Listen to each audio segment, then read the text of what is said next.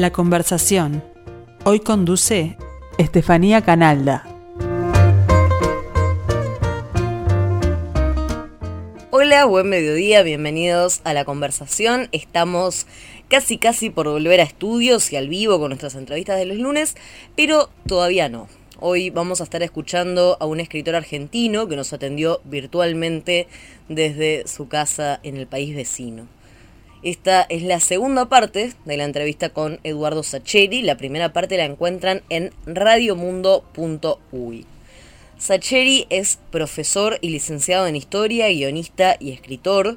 Publicó los libros de relatos Esperándolo a Tito, Te conozco Mendizábal, Lo raro empezó después, Un viejo se pone de pie, Los dueños del mundo y la antología La vida que pensamos dos volúmenes que reúnen las columnas escritas para la revista El Gráfico, Las llaves del reino y el fútbol de la mano, y las novelas La pregunta de sus ojos, Araos y la verdad, Papeles en el viento, Ser feliz era esto, La noche de la usina, que fue premio Alfaguara de novela, Lo mucho que te amé, y este año El funcionamiento general del mundo.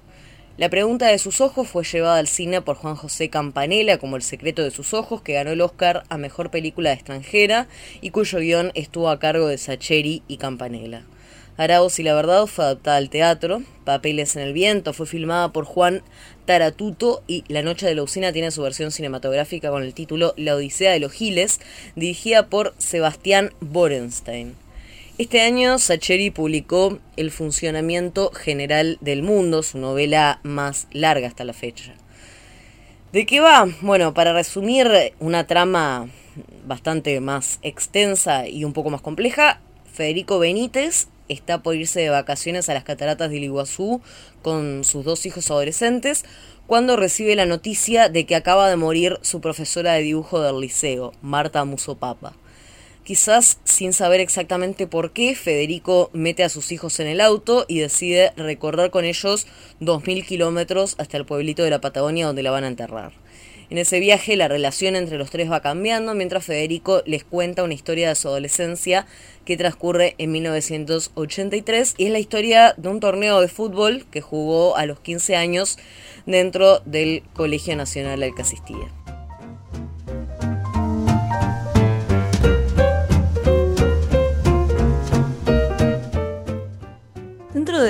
Del libro este hay un tema recurrente que es la violencia, lo hablábamos con respecto a, la vida familiar de Federico durante su adolescencia, pero también en la convivencia, ¿no? Dentro del Colegio Nacional, ese Colegio Nacional masivo, hay violencia permanente de los alumnos mayores hacia los más chicos, que se ve eh, particularmente, por ejemplo, en, en, el rito de iniciación, la golpiza en el baño, pero también hay una falta absoluta de confianza entre los estudiantes y los profesores. En general, los adultos que, están ahí en el colegio tienen una actitud bastante, bastante autoritaria. ¿Eso tiene que ver con el momento histórico? ¿Tiene que ver con la dictadura? ¿O es otra cosa? Es una forma de decir, bueno, hay ciertos momentos de la vida en que es todo bastante violento, ¿no? O, bastante, o, que, en que se dan esas, esas formas de la convivencia más, más agresiva y donde hay un débil y un fuerte. yo creo que en cualquier época hay relaciones de poder. Y, eso implica que hay gente que tiende a tratar de imponer sus criterios sobre otra gente. Y hay, y, hay principios de autoridad y hay discusiones a esos principios de autoridad, o sea, eso me parece que es humano. Eh, pero sí creo también que en aquel tiempo la violencia tenía, la violencia, aunque fuera microscópica, de esto de los más grandes fajando a los más chicos si querían usar el baño, creo que había una legitimación de la violencia, una naturalización de la violencia que ha ido cambiando con el transcurso de las décadas y me parece que es, que es un cambio positivo ese. También podría pensar que han aparecido otras violencias virtuales, por ejemplo, que en ese momento no existían y que también son sumamente dañinas y amenazantes. Y por eso te decía al principio de esta respuesta de, ojo, esto de, y creo que es algo que le dice Federico a los hijos, cuando, dicen, cuando los hijos le dicen, ay, qué animales este, cómo se trataban en el baño y el tipo le dice, sí, ustedes con el ciberbullying, ¿qué se piensan? Que la gente la pasa bien, suponete. Eh, tampoco estoy defendiendo esa violencia desembosada, pero sí creo que teníamos menos palabras.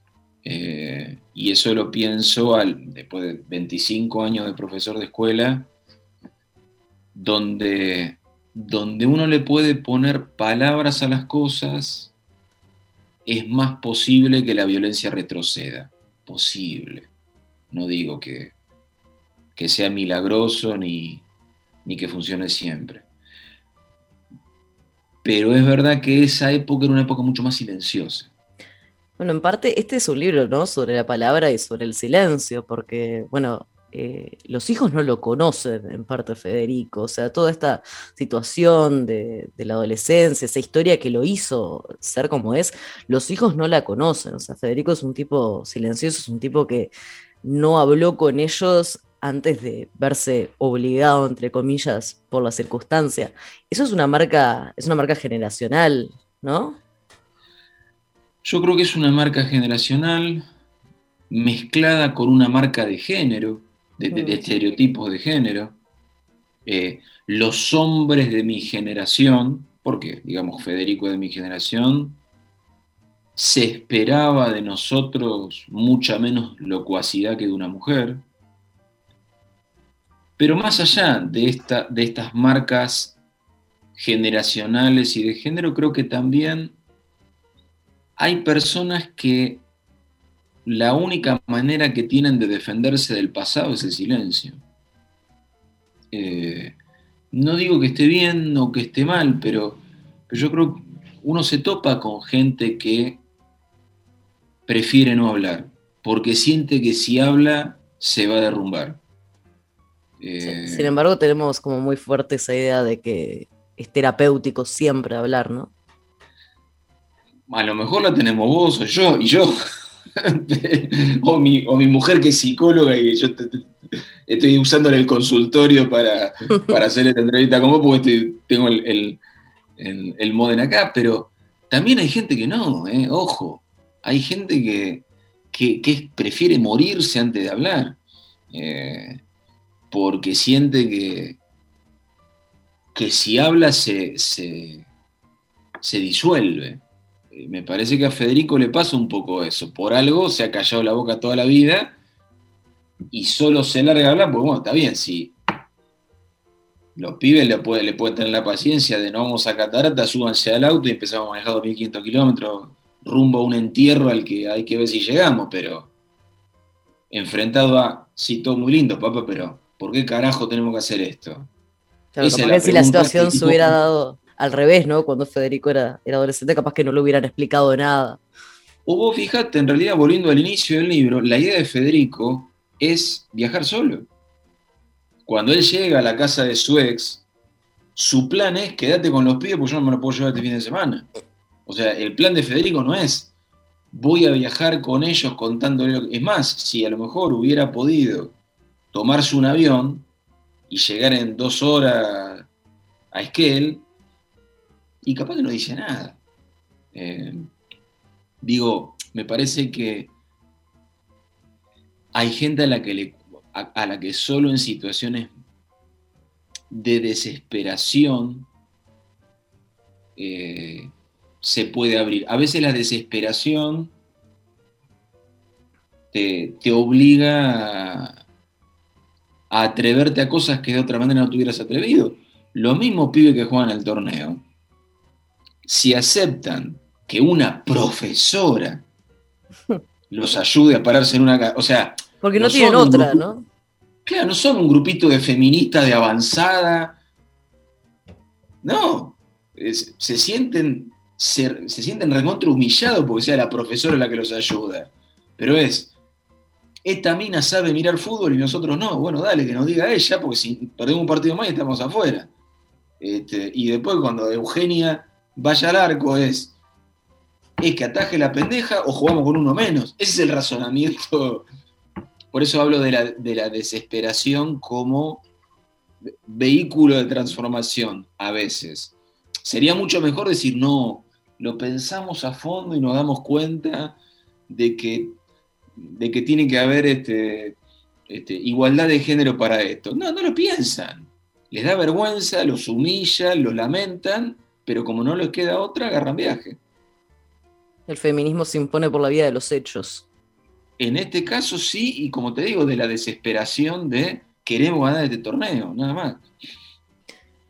Es una, una escena, una multiplicidad de escenas en realidad que, son fundamentales en la novela, que no transcurren al final, pero parece ¿no? que fuera como, como esa épica va subiendo, es la que llega la batalla campal, esa, ese episodio de, violencia catártica de Molinari, ¿no? que se juega todo en ese momento y que un poco uno hincha como, como lector por él, ¿no? En ese momento dice, sí, dale, sí, pegale, ¿no? O sea, uno lo odia también, el villano es un adolescente y uno lo odia, y odia a sus amigos, y odia a todo ese, ese quinto.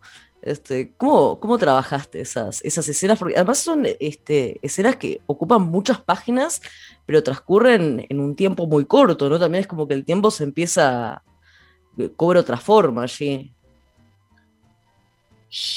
Y em, yo pensé, eh, digamos, el año 83 en, en mi escuela, que se parece mucho a esa, fue, fue un año donde había cosas que cambiaban y cosas que no cambiaban. Pero claro, en esa olla a presión en la que habíamos vivido los años anteriores, que te, que te prestaran la escuela para jugar un torneo de fútbol, no solo era una novedad, sino que era como, como, una posibilidad de que esa olla a presión se destapara. Entonces, eh, aunque haya un montón de, de, partidos que no son importantes y no estén ni mencionados, y hay un montón de, eh, de situaciones que pasan por el costado, eh, claro, hay ciertas cosas que quedan en la memoria colectiva. Eh, porque, porque es donde las cosas realmente explotan. Eh, y ahí es como que el tiempo se detiene. Vos fíjate que nuestra cabeza funciona así. No nos detenemos en todo lo que nos ha pasado. Nos detenemos en aquello que nos ha pasado, pero además nos ha marcado por lo que sea, por la felicidad, por el placer, por el goce, por el dolor, por, por el miedo, por la rabia, pero mm, de ahí que el recuerdo de Federico, fíjate que hay un par de partidos que no están ni mencionados. En algún lugar le ganamos a tales y seguimos. este, sí, eso es muy sorpresivo también. Porque, porque en realidad tu cabeza también funciona así. Eh, en el ámbito que sea me parece, no sé, o, la mía funciona así. Tu último libro, antes del funcionamiento general del mundo, fue Lo mucho que te amé, que cuenta la historia de una mujer en los años 50 que se va liberando de formas sutiles de, de ciertas cadenas de la época, digamos. Y tienen algo en común, aunque son claramente muy distintas, pero eh, aparece el escenario político, pero aparece como telón de fondo, ¿no? No en primer plano, es algo que condiciona, pero que no necesariamente los protagonistas eh, lo tienen tan presente en ese caso, bueno, es el peronismo y en este caso es el fin de la dictadura, la transición hacia la democracia. ¿Por qué elegís, bueno, vos sos profesor de historia, ¿no? Vos conocés estos temas a fondo, podrías elegir, por ejemplo, eh, situarte en, el lugar donde se toman las grandes decisiones, ¿no? Los lugares de poder, pero elegís situarte en el lugar del ciudadano que apenas tiene idea de lo que está pasando. ¿Por qué? Porque, bueno, creo que porque es la historia que me, a mí la, historia me interesa mucho, pero creo que, pero creo que la historia realmente la, la, hacemos todos. Este, la hacemos todas las personas. Em, entonces, ah, digo, Malvina fue Galtieri y la Junta Militar ordenando recuperar las islas, pero también fue eh, mm, mi escuela, mi colegio nacional normal superior, Manuel Dorrego, era el mismo, el, mío y no Arturo del Manso, eh, con el director autorizándonos a cantar el himno el primer día. O sea, yo también viví la guerra de Malvinas. Eh, lo digo así, parece que fuera un veterano, pero digo, eh, la historia nos toca a todas las personas. Y como en general a mí los personajes que más me interesan son personas de a pie, el ingreso de la historia, que a mí me interesa hacerlo, porque, insisto, me parece que la historia nos atraviesa a todos, pero así, como telón de fondo, como atrás. Eh, de hecho, vos fijate que en, esta novela hay un, hay un, sábado que no pueden jugar porque al día siguiente, es 30 de octubre, son las, primeras elecciones nacionales para presidente en 10 años. Y lo único que a ellos les interesa es, es que no pueden jugar, claro. Claro, están, a las puteadas porque se quedaron sin fecha. Eh, quiero decir... Eh, es lo que se olvida un poco, ¿no? Cuando se habla, por ejemplo, de una transición democrática. Sí, como se olvidan también de, todos esos vestigios autoritarios que persisten, que perviven y que, y que permean las conductas humanas durante mucho tiempo después. Claro, no hay un eh, borrón y cuenta nueva no porque las personas siguen viviendo. O sea, los mismos que en el 82 saltaban de felicidad con Malvinas, son los que votan en el 83 y los que son gobernados por Alfonsín en el 84. No, es, no son tres sociedades diferentes. Y, la cabeza y los sentimientos de las personas no se adaptan tan fácilmente a lo nuevo. Eh, bueno, en la novela me gustaba ver precisamente como esas distintas reacciones en los chicos y en los adultos también. Hay una, hay una pregunta que, he escuchado en varias entrevistas que te hacen, que es ¿por qué te volcás a historias de, perdedores o de giles? ¿no? Para hacer referencia a, esa, a la película, lo dice de los giles. Y una de tus respuestas fue, el lugar del triunfo es el lugar del placer y ante el placer la palabra retrocede. Y me gustaba retomar esa frase para preguntarte por qué, ¿no? ¿Por qué es tan, es tan difícil escribir sobre, sobre la felicidad o, sobre el éxito? Yo creo que es algo que, que, viene con el ser humano. Eh, lo que nos entusiasma es, es el cómo, más que el adónde. Eh, y los obstáculos. Si yo te, si yo te cuento algo, inevitablemente eh, te voy a contar la dificultad, el obstáculo, cómo superé la dificultad y el obstáculo, y eso es lo que vos, lo que a vos te va, te va a interesar, porque además me parece que el placer, el goce, la felicidad, son estaciones donde el tren para pocas veces y para poco tiempo. Entonces, eh, somos así. Hasta vos estás eh, con lo que sea satisfecha. ¿Cuánto te dura? ¿Cuánto nos dura la satisfacción? Uno logra algo que deseó fervientemente y, en ese momento sentís esa cosa mágica de no necesitar nada más. ¿Cuánto te dura? En lo que sea, ¿eh? Eh, en lo profesional, en lo afectivo, en lo vincular, eh, en lo económico, en lo gastronómico. O sea, venís soñando, no, voy a llegar a casa, me voy a tomar un vino, voy a morfar esto. ¿Cuánto te dura? Dura más. pesimista. no, pero dura más eh, la, vigilia del éxito que el éxito. Y está bien, o sea, no me quejo.